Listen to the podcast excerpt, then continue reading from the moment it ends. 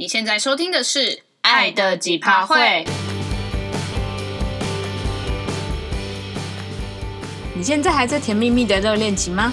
还是你已经对另一半感到几趴都会了呢？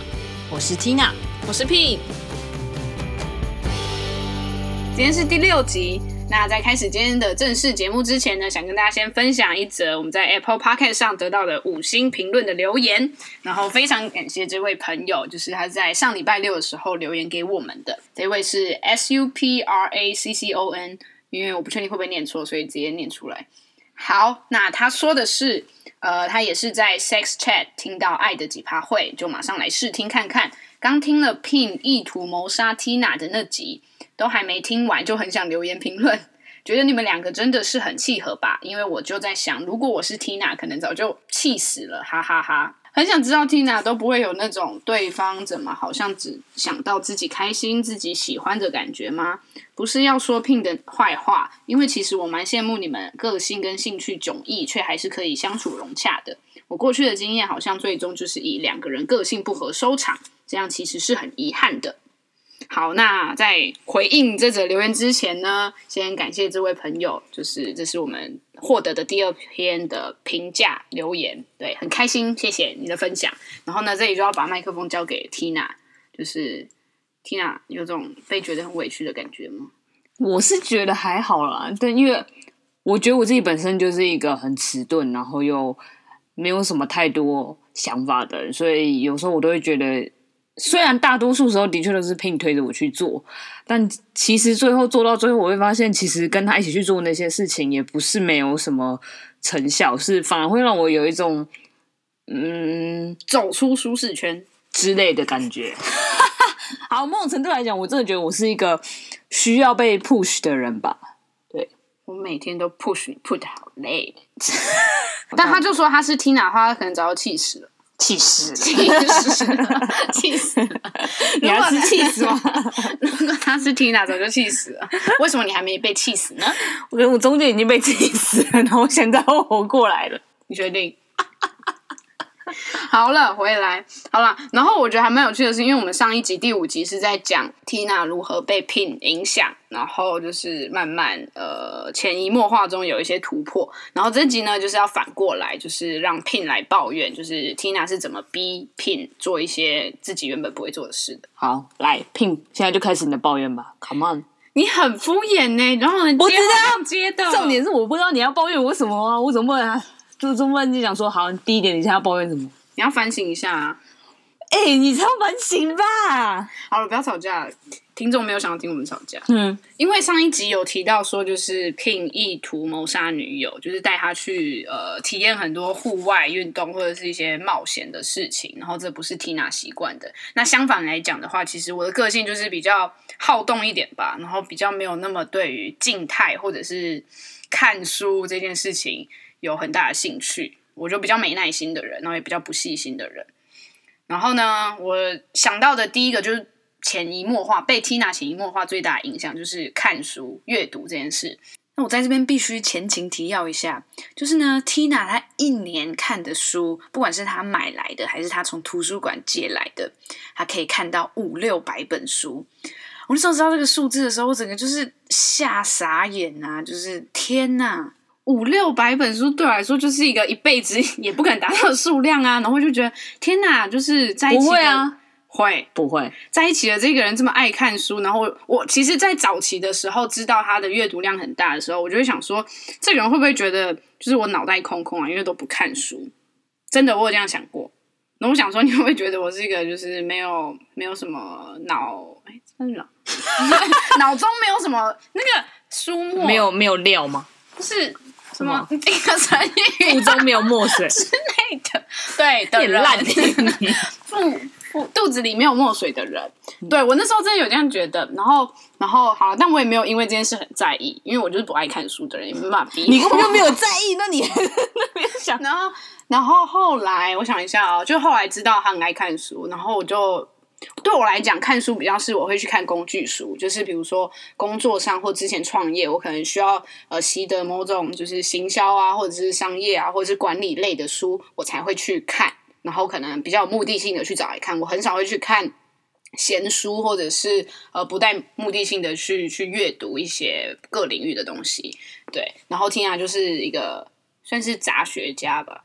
嗯，因为我觉得不管什么书、什么类型的书，我都觉得都可以有机会去尝试，或者是发掘其中的不同之处吧。那你可以讲一下你，你都看哪些书吗？我就什么都看呢，例如小说、散文，什么类型都有，心理励志。他喜欢看一些什么悬疑、犯罪、推理，然后那种很变态的，或者是哪里变态，就奇奇怪怪的啊。那只是因为你不看书。对，反正他就是看很杂，什么都看。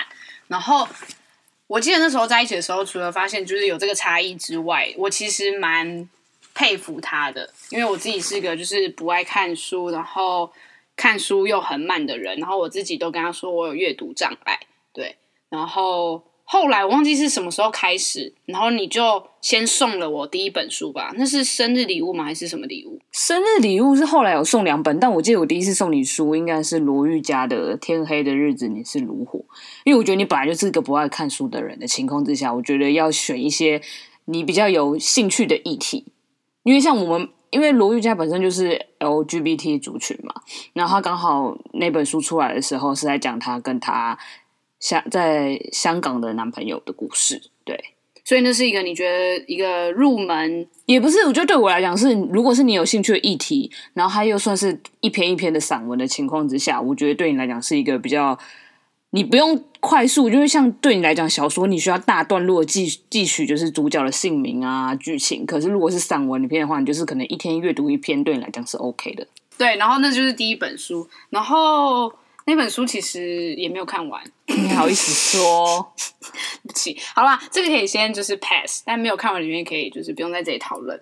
然后呢，后来他又送了我几本书，然后呃，我忘记也是从哪一个 moment 开始或什么原因，然后我们就开始变成他会去买同一本书买两本，然后是他也没看过，我也没看过的，或者是他很久之前看过，然后越想要现在再看一次的，然后他就是会。帮我有点像指定阅读，对，听起来像小学生出作业，可是他就是会每天跟我讲说，哦，今天看到第几页，然后，然后我看完跟他说一下，或者是我们可能晚上同个时间就一起播个时间，在不同空间看那本书。然后你那时候为什么会突发奇想，觉得可以做这件事？没有，因为我觉得一方面是。就我觉得现在不是很多人流行什么读书会嘛？就那时候不知道为什么想说啊，如果是我们两个一起阅读的话，你会不会更提高兴致去做这件事情？而且我至少我选的文本是你比较会有兴趣的，而且也不是会需要你一直大大段落的阅读，就是那种短篇短篇的散文这样子。所以你只是一个实验看看的心态开始这个要求，对。然后我觉得还蛮有趣的，就是我刚开始也觉觉得蛮新鲜的，因为对我来讲就是。的确，看书不是我的兴趣，可是也不是我会去排斥的事。然后我不看书的原因，可能就真的是因为阅读速度慢，然后懒。所以在这方面，其实是 Tina push 我去做这个尝试。然后呢，我记得有到一段时间吧，因为 Tina 选书就是她有先想过会是我感兴趣的，然后也易读性高的，所以我的确就是在她循循善诱之下，就是有真的把。那些书一本一本的读完，虽然可能就是真的读完的时间可能是 Tina 的可能十倍吧。就如果她平常自己看那本书的话，可能就是可能一个礼拜就看完了，然后可能跟我一起看那本书，可能要看三个月。你那时候有，而且你都会找尽借口。我就说，那今天晚上的话，就是我们要从三十二页读到，比如说四十五页好了。然后他就会说啊，我今天好累哦，我就是可以明天再读吗？还是什么之类的？我就说好吧，那我自己先看好了。然后他还生气说不要，就是你买，就是我们两个要一起同一个时间一起读啊。然后我就想说好吧，可是我有点想继续看下去。然后我就想说好啦，如果如果我也要配合我们的进度的话，那就是我等你明天再一起看。真是委屈你了。你才知道，那你那时候有觉得我的阅读障碍有进步的的的趋势吗？还是你怎么看我这一路上在阅读路的成长？其实我觉得还蛮好的一点是，是因为就是从一开始你说你本来就是对阅读这件事不感兴趣的情况之下，我后来有几次听到你说，哎。我帮你选的书，你觉得还蛮有兴兴趣的，而且就是比如说我指定阅读到五十页好了，可是你说啊，你刚刚就算觉得这本书很好看，你就会突然看到六十页或七十页，然后我就觉得，哎，这样也是蛮好的，就是至少我觉得不是在我已经硬逼迫之下，你还就是说好，那就如果我说填到五十页，你就真的只填到五十页。就是你是真的有兴趣读下去，我觉得这件事是蛮好的。我怎么觉得有种老师的欣慰感？就我觉得就是一种看到对方成长，我也是觉得蛮高兴的一件事情。我觉得就像我看到，就是你终于去上游泳课，然后学会了一点游泳，我也觉得很欣慰一样。是不是？我也觉得，我自己也觉得我很欣慰。然后，然后因为前前后后我们一起读完了大概四五本书吧。对，然后我觉得。其实我觉得最后还蛮高兴的一点，是因为前期我替他选的三四本书，其实都是以散文，就是你可以小段落、小段落阅读。可是最后一本，我们我帮他挑一一本书是那个《Call Me by Your Name》，就是以你的名字呼唤我。因为大家都知道那是一本小说嘛，然后又是原文小说，就是翻译过来的，所以对于拼这种不常阅读人来讲，翻译小说对他来讲就是又更不容易读进去。但我觉得最后我们以比我想象中预习的时间还短，就是很快就阅读完那本书。然后他还说他觉得蛮好看，而且他对于他来讲是突破一个瓶颈，就是诶，他可以就是记起所有的角色的名字跟段落，然后把它看完。然后我就，就我刚刚回去看了一个，当时大概距离现在是两年、三年，快三年前的我自己的就是。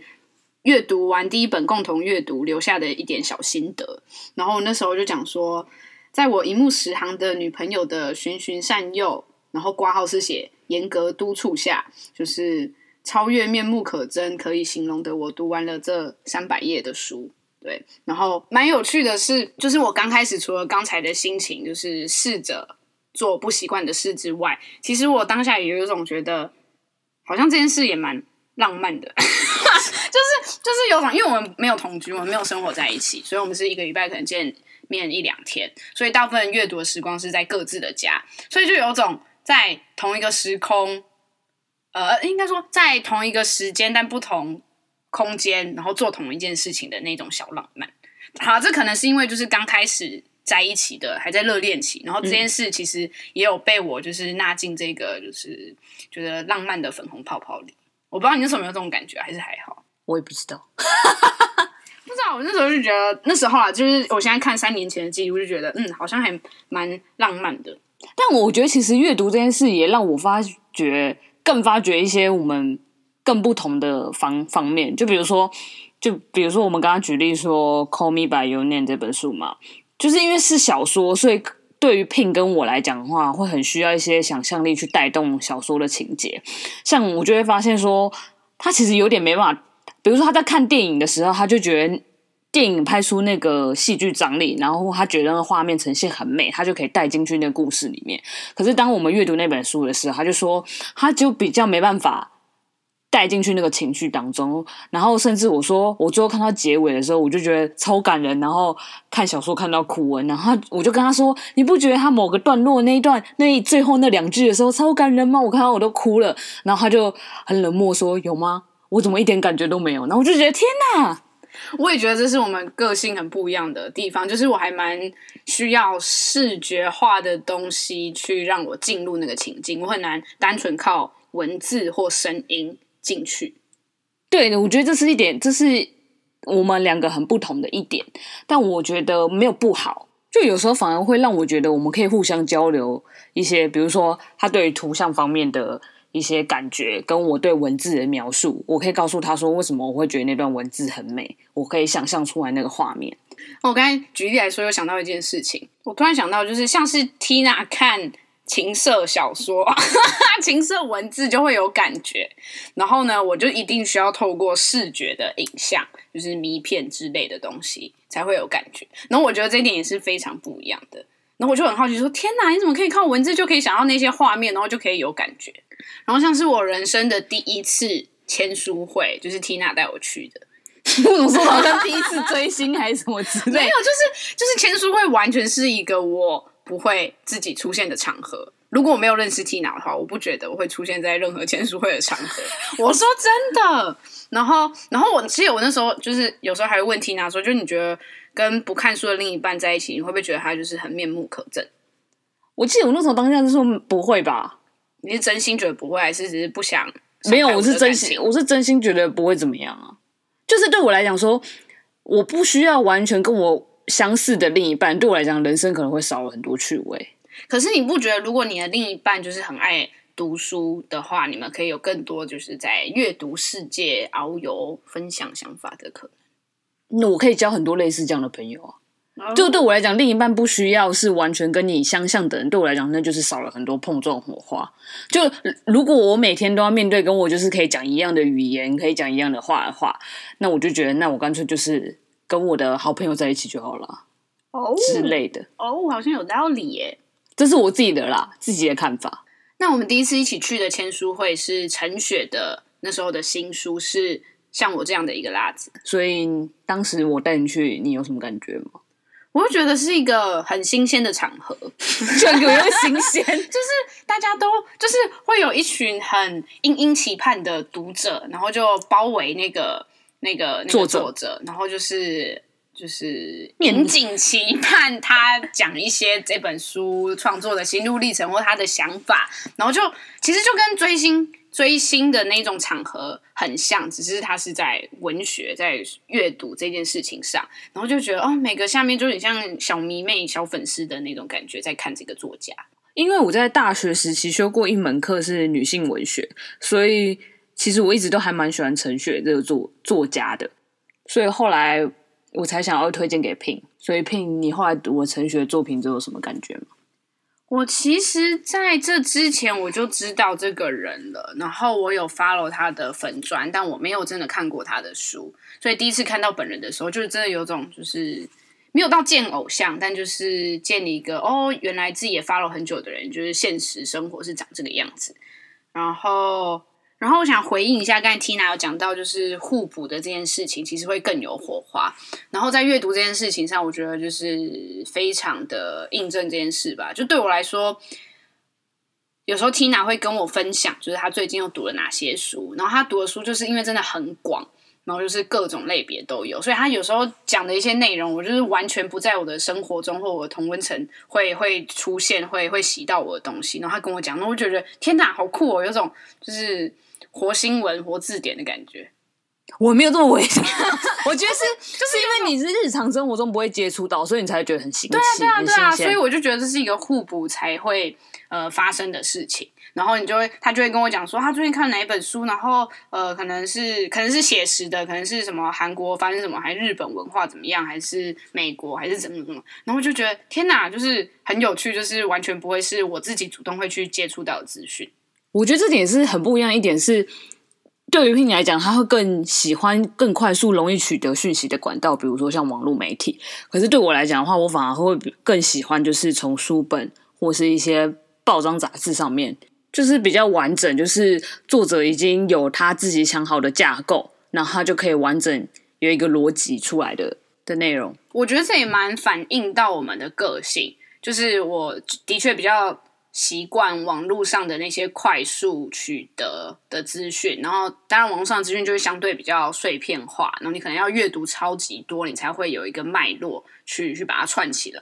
可是书的话，可能就是比较有系统化。然后我觉得这也对应到个性，就是我是一个比较没有耐性的人，没有耐心，然后我就会，我刚开始就会很无法理解，到底为什么 Tina 可以。可能一整天，然后就一直都在看书。他可能是看不同书，可是他就是看书这件事情可以可能维维持可能好几个小时。但我就是完全不行，我就是完全就是会飘掉，或者是看一看就想睡觉。这也是我不能理解你的一点啊。可是我真的很好奇，就是你你真的不会觉得，因为你很常说，就是我四肢发达，头脑简单，脑袋空空的。那只是开玩笑的啊，就像有时候你也会讲我胖胖的，还不是一样。就是我觉得这种有时候是情侣间，就是比如说他想 push 我去运动，然后我想 push 他去阅读这件事情。那我觉得我们那种是开玩笑的，都会知道说是对方想要，希望我们我们可以去去尝试对方可能会有兴趣或喜欢的事情。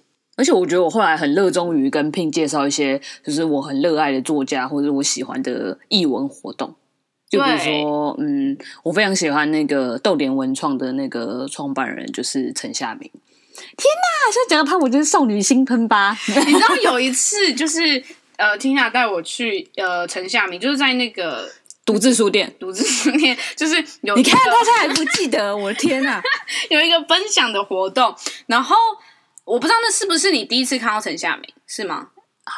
对，那是我第一次看到陈夏明本人，整个就是迷妹大爆发。然后我想说，天哪，你女你女朋友在这哎！然后我还帮她拍一个，就是我还一直帮她拍合照。然后她完全就是沉浸在她的那个小世界里面。对。然后我想说，你眼前还有我这个女朋友吗？哪有？我有啊。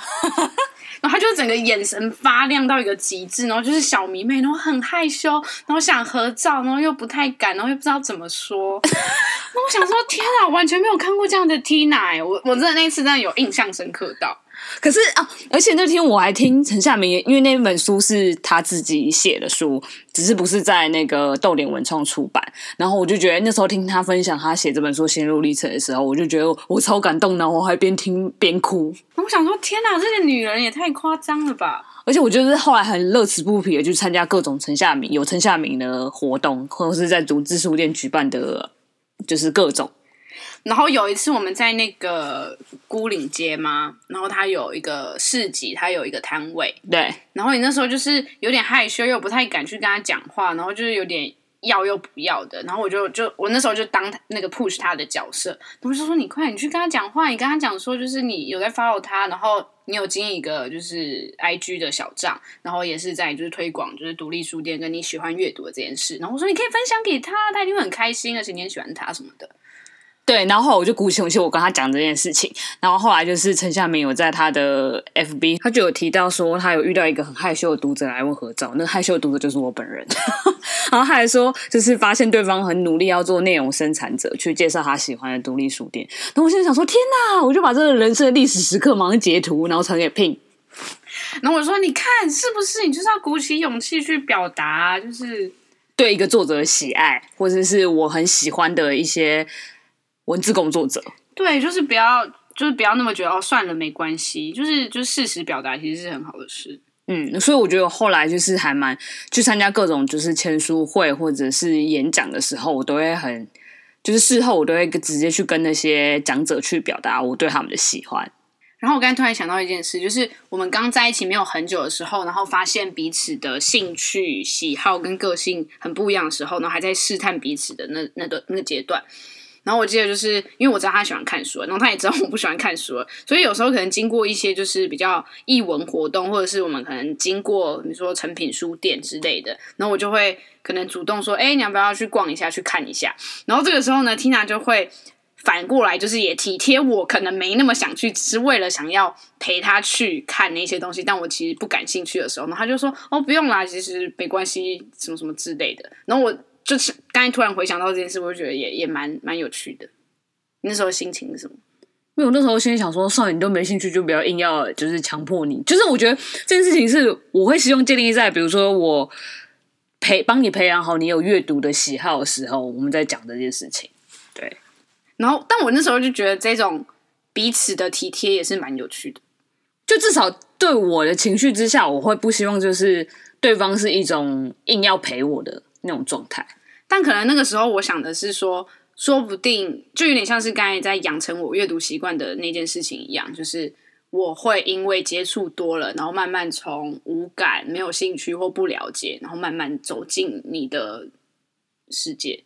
有啊，所以后来我有渐渐的，就是比如说，现在如果是路过一些书店的时候，我就会跟你讲说，哎、欸，就是我最近看到排行榜上某一本书，其实我有看过，然后我就觉得，我就会先大概介绍给他，然后我就会看他的表情，就是说，哎，他有对这个主题有没有兴趣？然后我想说，那我之后就可以塞一些这样的内容给他，这样。所以你有在观察我表情哦？有啊，真的假的？是不是很厉害？没有，你知道他到书店之后就变了一个人，他到书店里面就是整个游刃有余，然后游走在就是不同区的书籍之间，然后就说，哦。这本排行榜也或者是哦，这本最近很流行哦，这本什么评价很不好什么之类的，就我会觉得天哪，完全变了一个人，是不是？就是，但我觉得那个时刻，就是因为他是在他的那个很喜爱的那个世界，所以我就觉得在那个时候的他，就是会比平常更闪闪发亮。所以你现在有更爱阅读一点的吗？应该有吧。但我觉得，就是现在生活很忙碌的情况下，然后你没有继续指定阅读，我就那个主动性没那么高。但我觉得比起以前，我会更愿意去把自己放在书里的世界多一点。就是我会觉得这件事没那么的排斥，以前也不是排斥诶、欸，但我会觉得没那么有距离感。那个门槛没那么高。有啊，可是我记得你前阵子有跟我说你看完两本书哦，就主动，而且主动不是我去推荐，他说我觉得这本书很好看。哦，对了，对啊，我觉得是比较我欣慰的事，就是比如说现在我跟他一起进书店，他就会说，哎，这本书看起来蛮有趣，好像是我会喜欢的议题。但我可能就是常买书，然后就是买回来不会看。不会啊，我觉得你现在就是有买一些书回来，然后你只是可能放在那边一阵子，可是你就突然说，哎，你就会觉得，呃，突然想读一本书，你就把它拿起来看。但我一本书真的是可以看很久。可是我觉得总比跟以前相比，就是你完全不看不碰，就是你至少现在会主动就买一些书，你觉得你有兴趣的。其实我觉得就是在这五年半的过程中，其实我们真的互相影响蛮多的。我觉得很多时候我们不是想要塑造对方成为我们自己期望的样子，其实更多的时候是我们是想要培养一下对方有没有不一样的兴趣。我们不会说硬逼着对方去走别的路。然后我觉得就是有点像分享自己生活圈跟不同话题，就是喜好吧。对。然后像其实我们的。刚才说的，从个性、兴趣都不一样的情况下，我们的工作领域也非常不一样，产业别也非常不一样。嗯，所以这件事情也在刚开始，其实我们应该彼此都有稍微担心，说会不会不太能聊工作上的事。应该说职场的事能聊，但是可能就是比较 for 那个行业别、那个那个产业圈的的东西，会不会就很难聊得起来？但我后来其实意外发现，就是如果我丢一些东西给 Ping，就是后来讨论的时候，其实他会给我蛮多建议。当然，我也可以给他在工作上的一些建议，这样子。而且我觉得这好处是因为你不是那个圈子的人，所以你会以一个外行人的角度在看，可能那个圈子里面可能觉得很习惯、习以为常的事。但是就是有不同角度丢一些问题出来的时候，其实你就没想过哦，所以其实外面的人是这样看事情的。对，我觉得有时候会看出一些别的症结点，就是我们困在其中的人当中就不会发现，就是你不会那么觉得哦，这件事情很理所当然，但其实外人根本不那样觉得。对。然后我觉得还有一点是，交往前期的时候，我其实会有点担心说，比如说我今天对某一个话题有兴趣，但是我就不知道 pin 对于这个话题会不会有什么反应，或者是就是很冷淡，所以我一开始就是会先丢一点点小的讯息给他，然后有时候他给我的 feedback 就是反而会是，哎，这个我没听过，然后或是哎，我觉得你跟他讲的那样子的话，我觉得我不这样想，或者什么之类的。但我觉得其实有时候这这两个双向的沟通，或是丢出来的。东西的 feedback 的火花是很不一样，就像有时候 Tina 会跟我分享一些就是文文艺界、出版界的一些译文趣事，然后这这些事情可能完全没有洗到我的可能脸书的板上，或者是我的同温层里面，然后我就说：天哪，原来现在有在发生这些论战，或者是呃现在的争议是在讨论这个。像最近就是《哈利波特》二十周年，然后有发生一些小小的风波，也是从 Tina 这边才知道这件事的。然后还有前阵子因为错字然后销毁书籍的这些事件啊，然后在更之前有还有作家在创作的时候在抄袭和引用之间的界限之乱，就这些事情其实就是完全没有进到我的生活圈里面，然后完全是 Tina 在跟我分享，在聊天的时候我才知道的。对，然后我觉得那阵子还蛮有趣的是说，比如说我们讲到一些特定的艺文界主题的时候，然后我就丢出来跟 Ping 分享的时候，他就会给我一些，诶，他不会觉得为什么这件事情是大家会那样想，我就说，可是你不觉得那件事发生的时候应该是怎么样吗？然后他就会说，没有，我不觉得是这样子，我就是会比较以不是那个圈子里的，就是平民老百姓的想法去跟他说，哦，可是我觉得一般人就是这样觉得啊。然后我就会说，哎，对，其实我没有这样想过。可是我就会觉得说，可是你们不觉得这样想很很诡异吗？然后什么之类的。对，然后我们就会就是一直讨论讨论讨论，然后变成就是像我就会比较常跟 Tina 分享的话题，就可能是政治啊，或者是新创圈这样子。对，新创圈、网络圈的这些话题，然后就是也很常在就是 LINE 里面丢就是相关的连接文章分享给他。然后有时候就是我们也是会讨论，然后一样就是也会有价值观不一样或者是想法不一样的时候。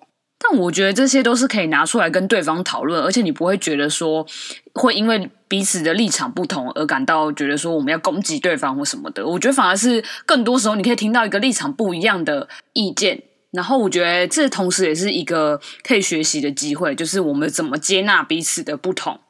然后在差异的这件事情上，我又想到一件事。就其实我们在刚在一起的时候，没有马上的了解到彼此的政治立场，然后后来慢慢探索，慢慢就是聊了之后，才发现我们的政治立场其实是有一点点不一样的。然后这件事情呢，我觉得很好笑，因为我们现在基本上是很像的。然后呢，我忘记是什么时候聊天，然后我就在跟我妈聊这件事情，然后她就问我说：“哈。”人家搞不好是被你逼的，好不好？他搞不好也不是真的，就是像你现在想的一样，就是跟你在政治立场上是一样的，一定是被你逼的。然后我就说没有，是我们在经过很多的交流，然后很多的，就是辩论，或者是很多的想法上的就是交换。然后呢，他现在就是跟我的立场慢慢靠近了。然后我妈就不相信我。我提到这个关于政治的事情，是我得说，因为我不是一个对会关注特别关注政治的人，所以一开始。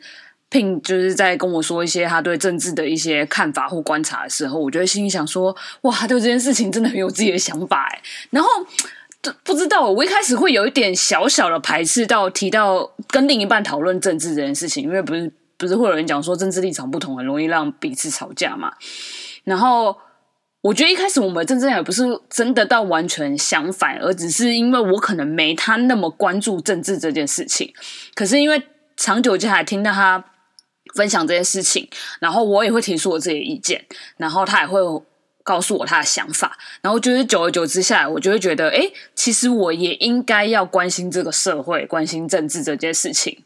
对，好棒，没有。然后我那时候的确也有在想说，就是我会不会在这一块太过在灌输或洗脑。然后有时候也会就是要拉回来看，说就是我们是在交流。我不会觉得被洗脑，因为我觉得我自己是会有自己的独立思考这件事情，所以我有时候我也会不赞成 Pin 对某一些事情，对政治上某一些事情的看法。我觉得说不，我不是这样想的。而且我还印象深刻，就是有很多次，可能之前可能就是台湾的政治情势比较就是紧绷吗？对的时候，然后我们就很常在。约会的时候，可能走在路上，或者是在地下街吃饭，然后就是会聊政治。然后因为有时候聊政治，你知道，就是会比较激动一点，然后可能音量会比较高。然后我们之前我记得有一次在地下街，然后吃饭，就那种美食广场，然后就是隔壁桌的人都一直在偷听我们，或者是就很明显感觉到他们在就是一直在听我们在讲什么，或者一直看我们为什么要一直在聊政治，因为我们真的是很认真的在吃饭的时候聊政治。对，我一直说，我们不是要批评政治人物或什么，我们只是对当下情势。他会跟我分析说，他觉得为什么这件事情的脉络是什么。我觉得跟他讲说，不，我看到的是另外一个角度。对，然后我就觉得这件事情蛮有趣的，因为我觉得刚开始大家还是对政治这件事就觉得哦，家里不要聊政治，或者是情侣不要聊政治，如果观念没那么一致的话。但我觉得其实没有那么严重。对，而且我觉得基本上到现在，虽然我有可能比较偏向他的政治观，可是我觉得某个程度上，我们的立场还是不是很相同。Really？对啊，我自己我自己是这样觉得啊。就相较之下，我觉得有时候他给我的感觉还是过于。激动，对政聊到政治这件事情，而且我可以感觉到，一刚开始我们在讨论政治相关议题的时候，Pin 还试图想要在在某些事上说服我偏向他的立场。然后那个时候，我觉得非常激动，我跟他讲说：“不，我觉得你不应该说服我，你应该要理性的跟我分析说，你觉得为什么这件事情会这样，我才能好好理性的跟你沟通。”没错。对，我觉得这种事情就是到讨，尤其是讨论政治这样这件事情，我觉得我们根本不是应该想要说服别人站到我们的立场里，而是我觉得你要，我觉得你要站在对方的立场，想他为什么是这样想，然后我们再坐下来好好的沟通，了解彼此。我觉得这才是一个可以理性沟通的方法。好啦，我觉得聊到政治的话，其实可以再完整再录一集，不然我怕我会滔滔不绝，然后这一集就变一个小时。讲到政治，你就是很有热情啊！呀，就跟我讲到阅读是很有热情的时候。好啦，那这一集的结论其实，呃，应该说这两集的结论是想要呃分享一下我们的经验或者是我们的想法吧。就是我们两个非常不一样，我们不一样，好尴尬，好烦。那这一份不一样，我觉得对我们来讲就是。可以发现不一样的那个自己。我知道现在还是会有很多人讨论说，跟另一半到底要相似还是互补好呢？我觉得这件事情真的就是没有一个标准答案，所以我觉得这件事情还是要在于两个人怎么去沟通，怎么坐坐下来，还有倾听对方的意见。我觉得这点比什么都还重要。那我们这集就聊到这边喽。然后因为最近七夕快到了，然后不知道大家会不会有什么送礼上的困扰？那推荐大家可以去听我们的第二集。情侣礼物灵感大公开，那这集就是汇整了我跟 Tina 互相送礼的一些经验，然后我们的灵感分享给大家。所以呢，如果缺乏灵感的话，欢迎去听这一集。然后呢，如果你在私讯跟我们要这个礼物清单的话，我们已经整理了十二个超棒、兼具浪漫跟实用的礼物可以给大家。那大家听完之后，可以分享给我们你的想法。那最后也可以跟大家说一下，呃，我们有放一个连接在下方，那欢迎你匿名发问或者是写信留言给我们，然后分享你对这个节目的想法，或者是你有一些个人的故事啊、一些经验想要跟我们聊聊，都非常欢迎。那我们的这个节目一样可以在 Apple Podcast、Google Podcast、Spotify 跟 Sound On，那最近也上架到了 KKBox，都可以收听。那喜欢我们的节目的话，欢迎在 Apple Podcast 五星。评分留言，那我们就会在节目上跟我们的 IG 上回复大家。那爱的奇葩会，我们下次见，拜拜。